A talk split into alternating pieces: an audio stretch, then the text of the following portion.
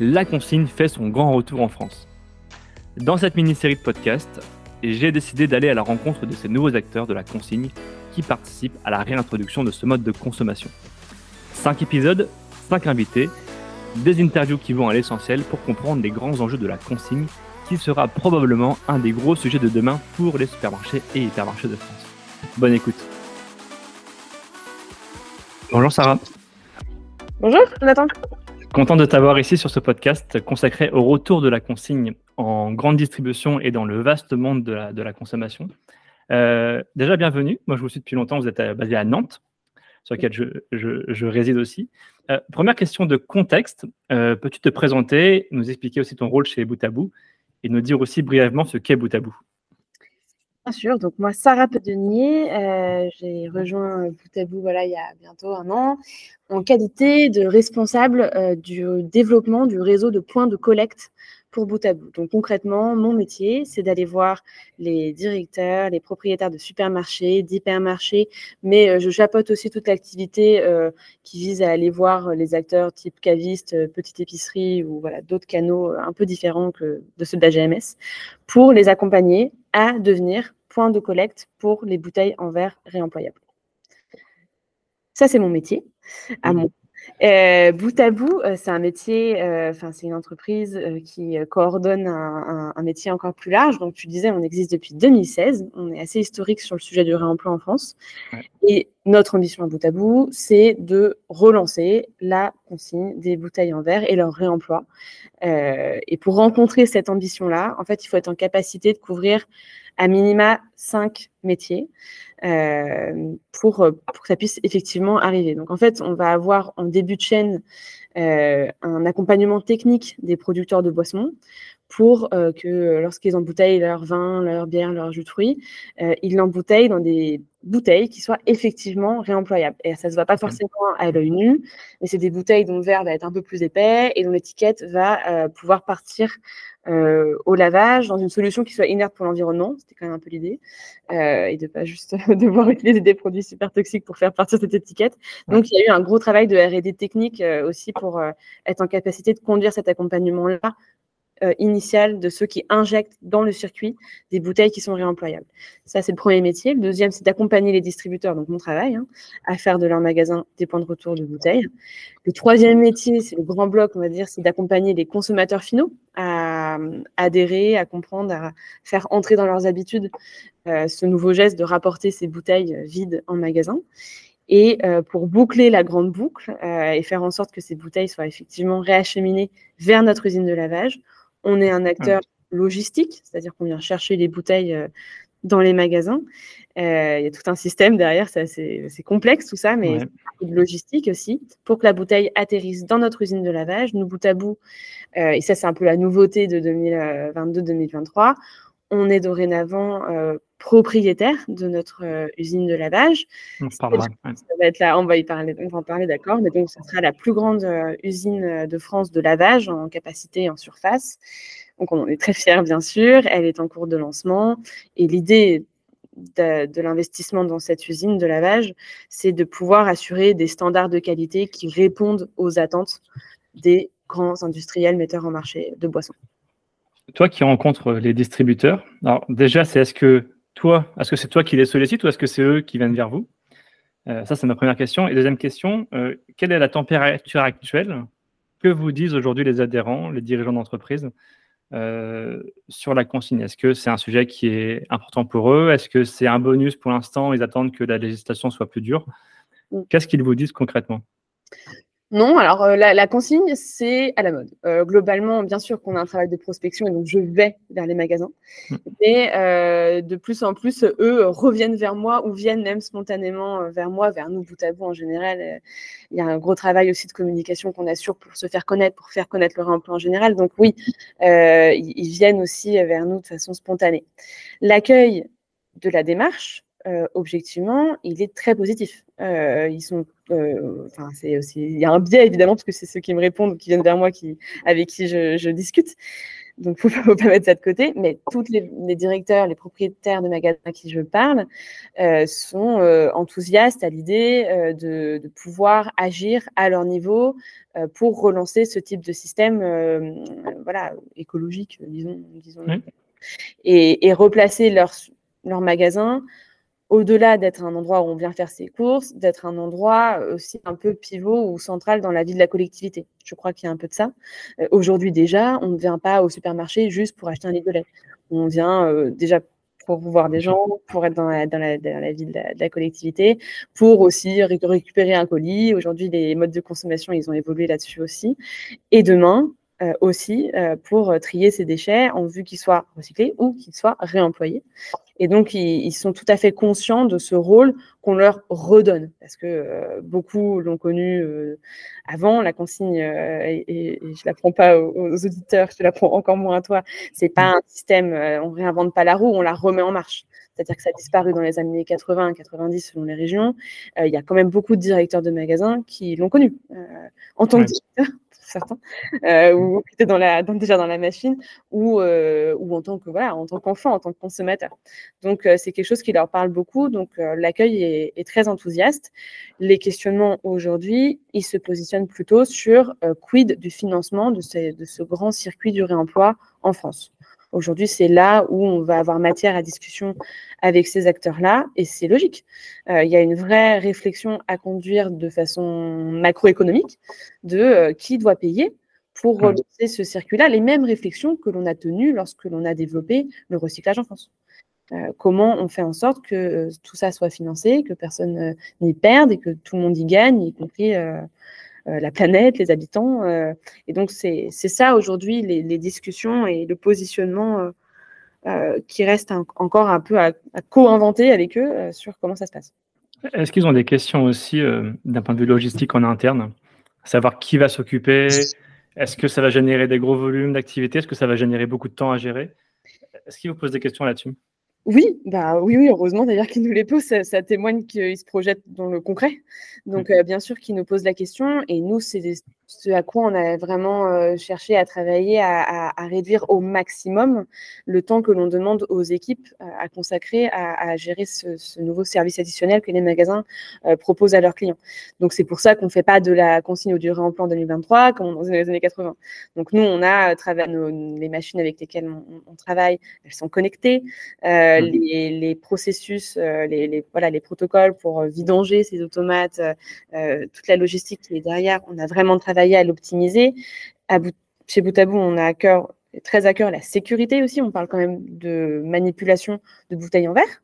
Donc, euh, on n'a jamais eu d'accident. Je vois, euh, on n'en aura pas parce qu'on y travaille beaucoup, mais ça passe aussi par des choses toutes bêtes. Hein. mais les casiers euh, que l'on utilise pour stocker les bouteilles, c'est pas des casiers en plastique léger, etc. Chez Bout à Bout, on utilise des casiers qui sont euh, autobloquants, c'est-à-dire qu'ils vont venir se castrer les uns dans les autres pour être bien certain que les agents qui les manipulent, euh, voilà, n'aient aucun risque que le, casier lâche ou, que sais-je.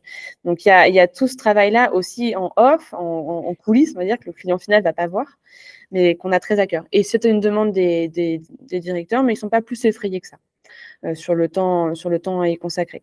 Je pense que le sujet qui peut parfois les voilà euh, sur lequel ils ont des questions, c'est sur la place à consacrer à ce système-là, que ce soit la place pour l'automate ou la place en réserve pour les casiers remplis de bouteilles. Euh, c'est un peu ça ma question justement, c'est quelle place on alloue, tu vois, à ce dispositif? Est-ce que, est que ça va prendre, est-ce que ça va générer finalement beaucoup de volume et ça va nécessiter beaucoup de place, ou est-ce que c'est encore très marginal, tu vois?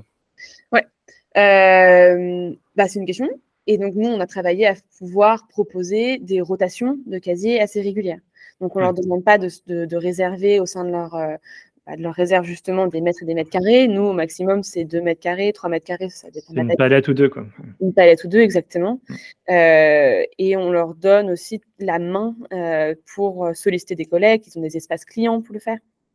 Euh, vraiment, on ne fait pas de l'emploi euh, comme en 2023 comme avant. Donc, on a toute la technologie actuelle qui nous permet d'avoir quelque chose de fluide et qui soit voilà, le, plus attrayant et le plus pratique surtout possible pour les magasins. Aujourd'hui, la consigne, moi, je le vois un peu comme, comme la stratégie anti-gaspi début 2010. qui a été porté en 2015-2016 par la loi Garot, qui a donné un gros coup d'accélérateur au sujet en France.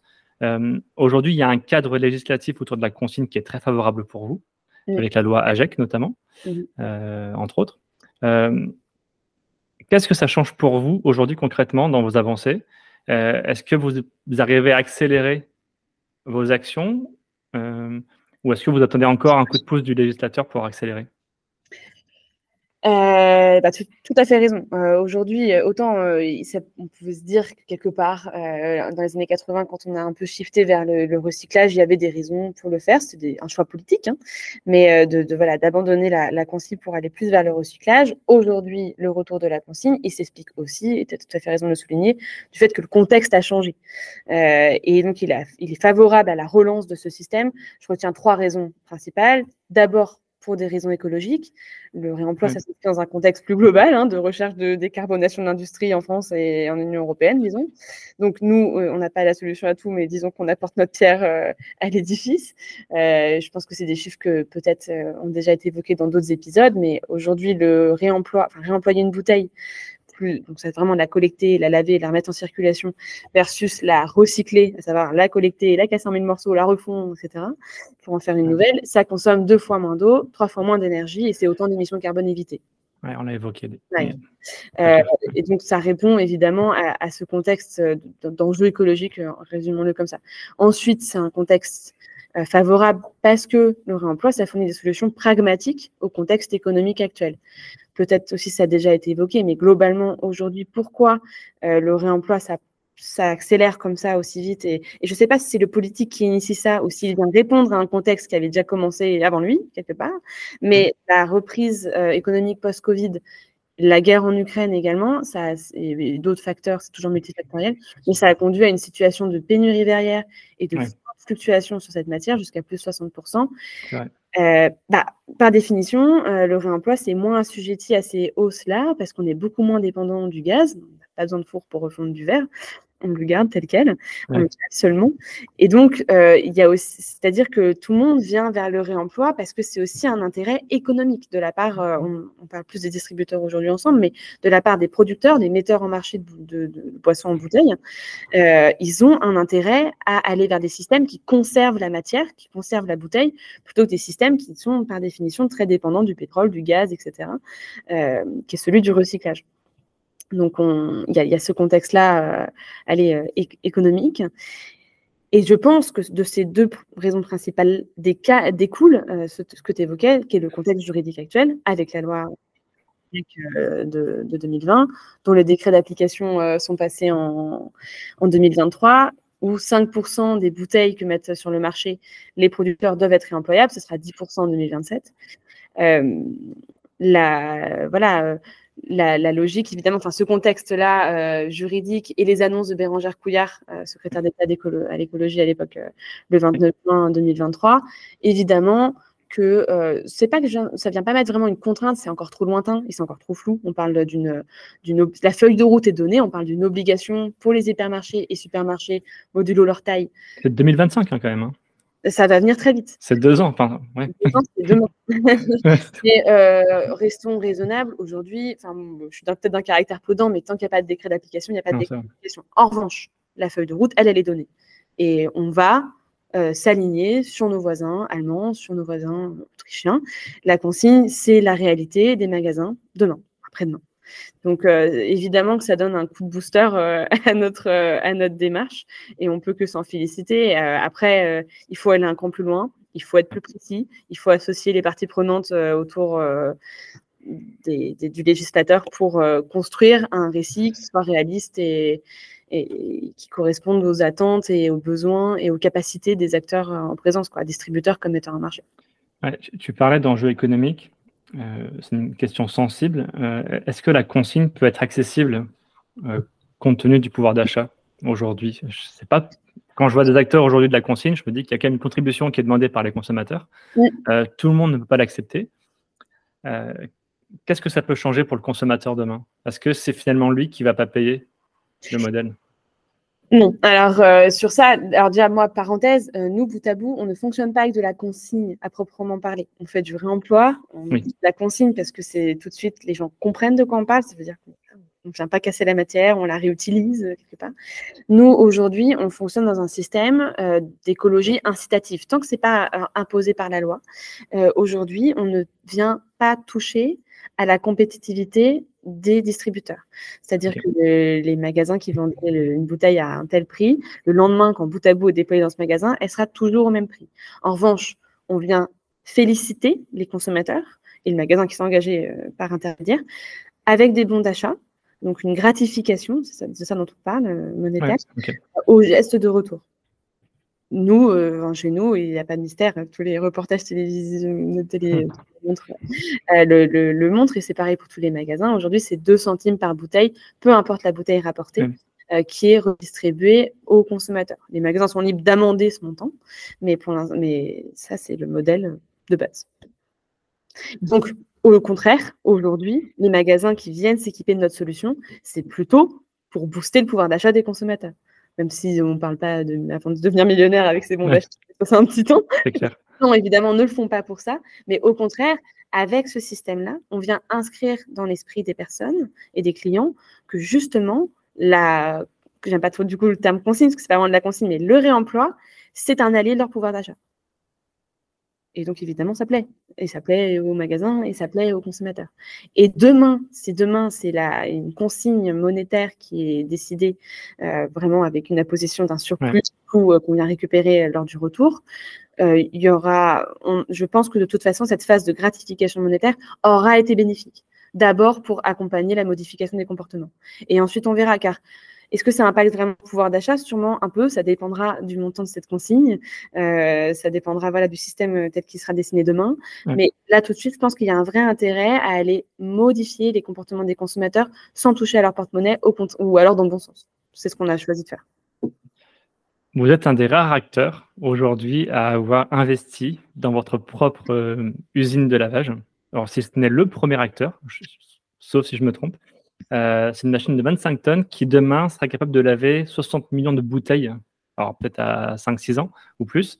Euh, pourquoi avoir pris cette décision d'investir dans votre propre usine? Est-ce que tu peux nous raconter ce projet? Oui, oui, bien sûr. Euh, alors, euh, on a commencé les réemplois avant d'avoir une usine, parce qu'en effet, tu l'évoques, euh, ce genre d'investissement, c'est loin d'être anecdotique. On parle en, millions d'euros. c'est voilà, c'est à peu près 3 millions d'euros d'investissement. Je crois, je n'ai pas les chiffres exacts, exacts, mais on est sur un investissement assez colossal pour une équipe qui aujourd'hui, je le rappelle, fait encore, on est, on va être une vingtaine là. Donc voilà, c'est pas commun euh, d'avoir des investissements pareils pour, euh, pour des entreprises qui sont encore en phase de, croissance. Forte croissance, mais croissance quand même. Euh, le choix qui a été fait d'investir dans notre propre usine de lavage, il répondait à l'enjeu de s'aligner aux standards de qualité demandés par les industriels metteurs en marché. on est en train, on, axe beaucoup notre développement, je l'évoquais rapidement, sur la sécurité, également sur la qualité, de façon générale. et donc, je l'ai déjà dit précédemment, on ne fait pas durer en plan 2023 comme on, en faisait euh, dans les années 80, aussi pour ces raisons.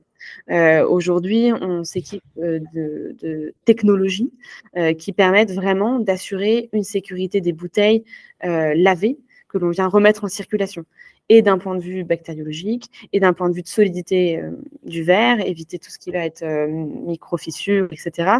Pas tant pour la solidité du verre, parce qu'on on parle des échelles tellement petites que c'est pour le risque de contamination bactériologique. Euh, mais on a tout ce travail de standard de qualité sur lequel on avance, avec des normes de qualité associées en face, euh, pour lequel on, voilà, on se met en ordre de marche pour répondre au cahier des charges demandé. Donc ça a été pour répondre en fait à l'exigence du marché qu'on a fait ce choix d'investir euh, dans notre propre usine de lavage. Donc sacré projet. Quand, quand, elle sera en place, je veux bien avoir une petite accréditation pour venir vous voir et ah je suis curieux de voir comment ça fonctionne tu seras le bienvenu, euh, tu seras le bienvenu à venir la visiter. Je pense qu'on va consacrer pas mal de temps à faire visiter cette ville.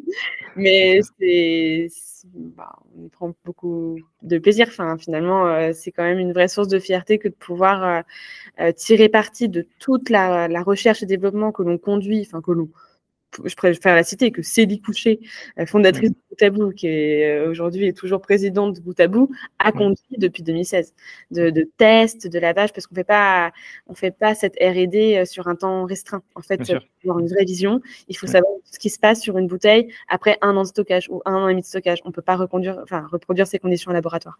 Donc, en fait, il y a eu besoin de ce temps-là pour aujourd'hui arriver à, produire une ligne de, lavage qui, qui, soit sur mesure hein, d'abord, ça sera, elle est unique en France, et qui puisse répondre à tous ces enjeux techniques qu'on a rencontrés du fait de notre expérience.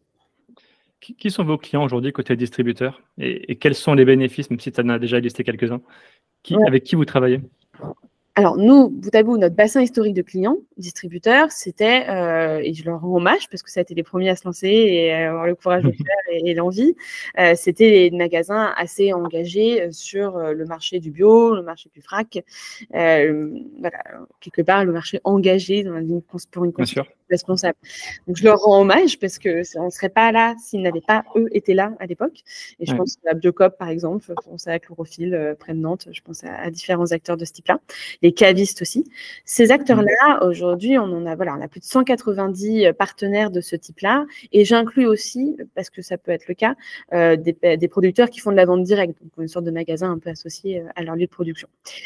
Ça, c'est notre cœur de clientèle. Et depuis T1 2023, depuis janvier de cette année, on, a, on s'est lancé auprès des acteurs de la grande distribution.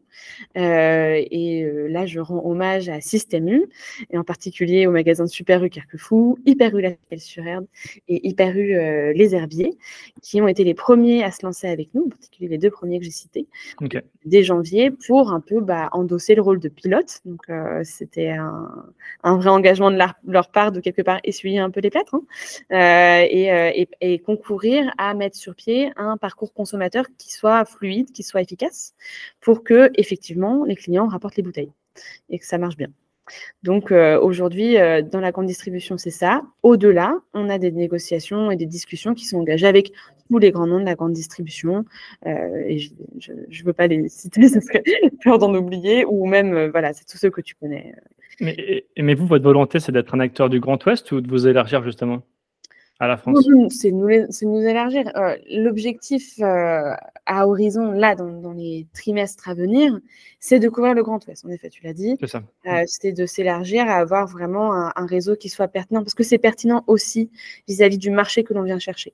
Les, acteurs de la distribution que l'on vient, à qui on vient, vient parler, à terme, ce que l'on recherche, c'est de s'appuyer sur leur expertise logistique. C'est dans leur nom. Ils sont distributeurs.